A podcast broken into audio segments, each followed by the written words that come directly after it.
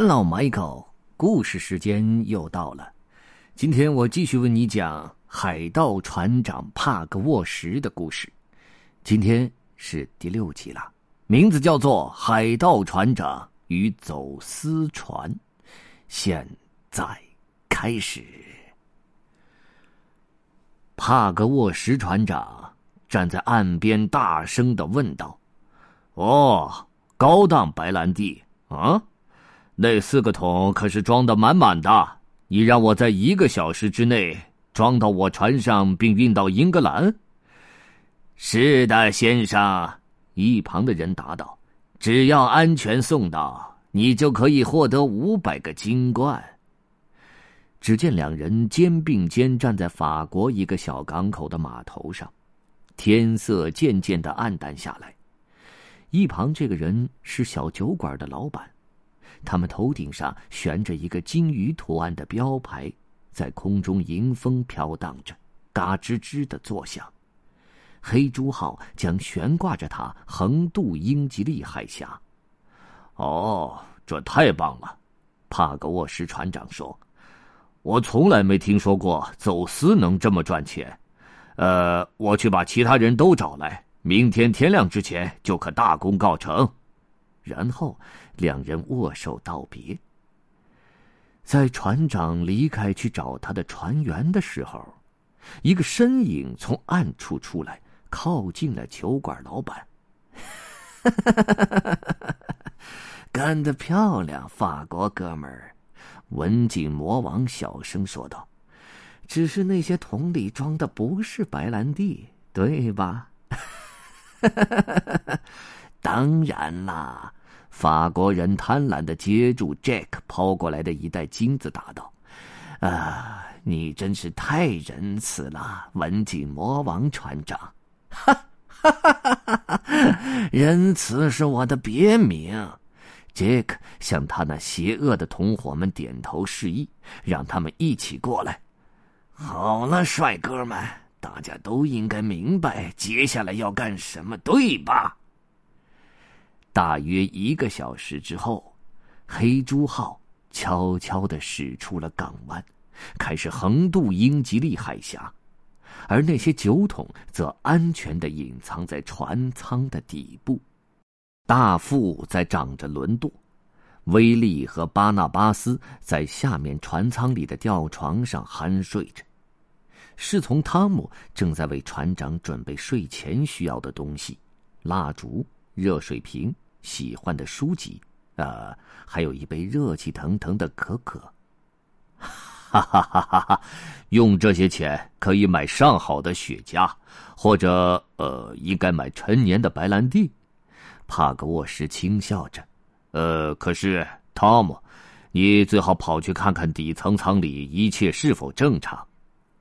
而在此时，底层舱里确实面目全非。所有人打开桶盖文景魔王杰克轻声命令道。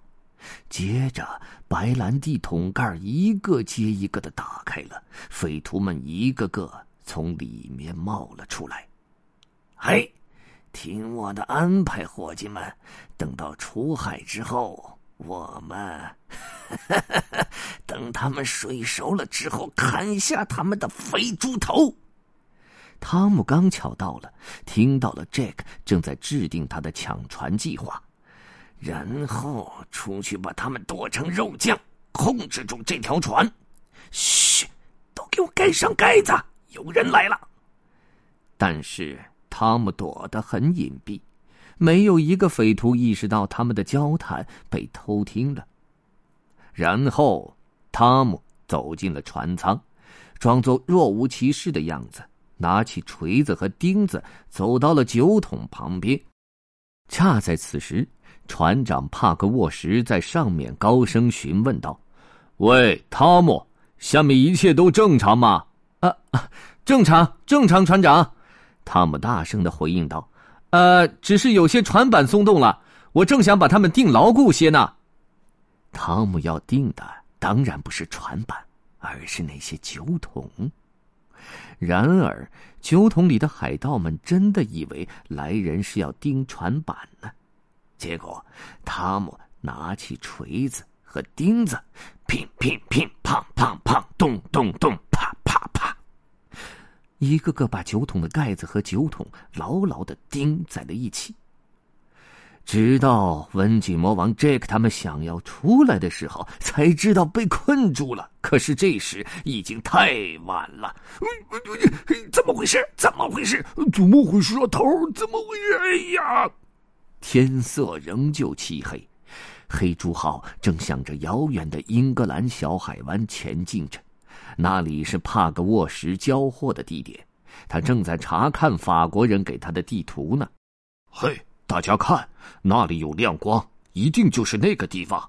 帕格沃什说着：“用筏子把酒桶划送上岸，哥们儿。”海盗们很快就把四个大酒桶运到了海滩。现在要沿着悬崖的小路上去。帕格沃什说：“两个人抬一个酒桶，我们要来回两趟。注意，一定要静悄悄的，像坟地一样。我们可不能惊动了税务官啊！”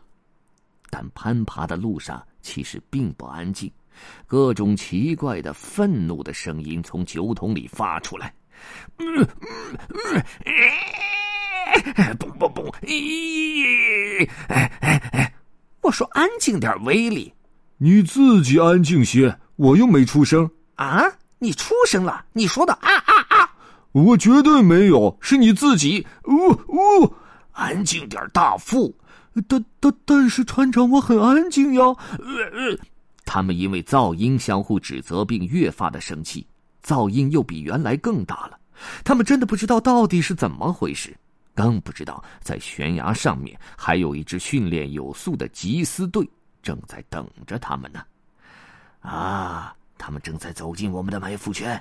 领头的中尉小声的说道：“等我的命令，弟兄们。”一会儿之后嘛，突然士兵们从埋伏圈中冲了出来。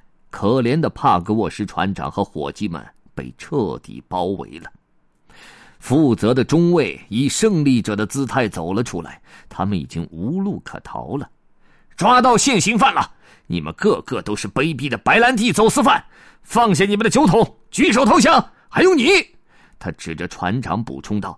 一看你就知道是一个头目，你被捕了。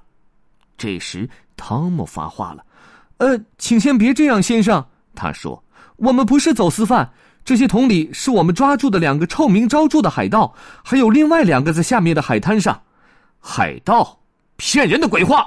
长官呵斥道：“我还从来没听说过这种事。”但就在此时，一个酒桶里发出了狂怒的呼喊声：“放我出去！”哦天哪！也许这小子是对的。中尉尖叫了起来：“来呀，把他们打开！”于是士兵们用刺刀撬开了一个酒桶。当他们往里看的时候，立刻欢呼起来：“哦，该死的，是文景魔王 Jack，海上最无耻的恶棍！”帕格沃什船长则惊讶的瞠目结舌。中尉转向他说道：“啊，至于你吗，先生，我向你道歉，你还将得到一笔钱作为赔偿。缉拿那个暴徒有一千个金冠的悬赏。来，我们一起到店里吃早餐去。”士兵们找到了另外两个酒桶，在押送走 Jack 和他的匪徒之后，中尉同帕格沃什以及他的海盗们，还有汤姆一起享用了一顿丰盛的早餐，有茶、粥、烤肉，还有鸡蛋。牛排、啤酒，因为那个时候人们喜欢在早晨吃大餐。同时，帕格沃什船长又像往常一样开始吹嘘起他的丰功伟绩来。哦，真不知道这次他是怎么吹的。汤姆暗想：这到底是怎么回事？他可是一点也不知道呀。不过，我知道。可是，汤姆什么也没有说，也像往。常一样，The end. Bye.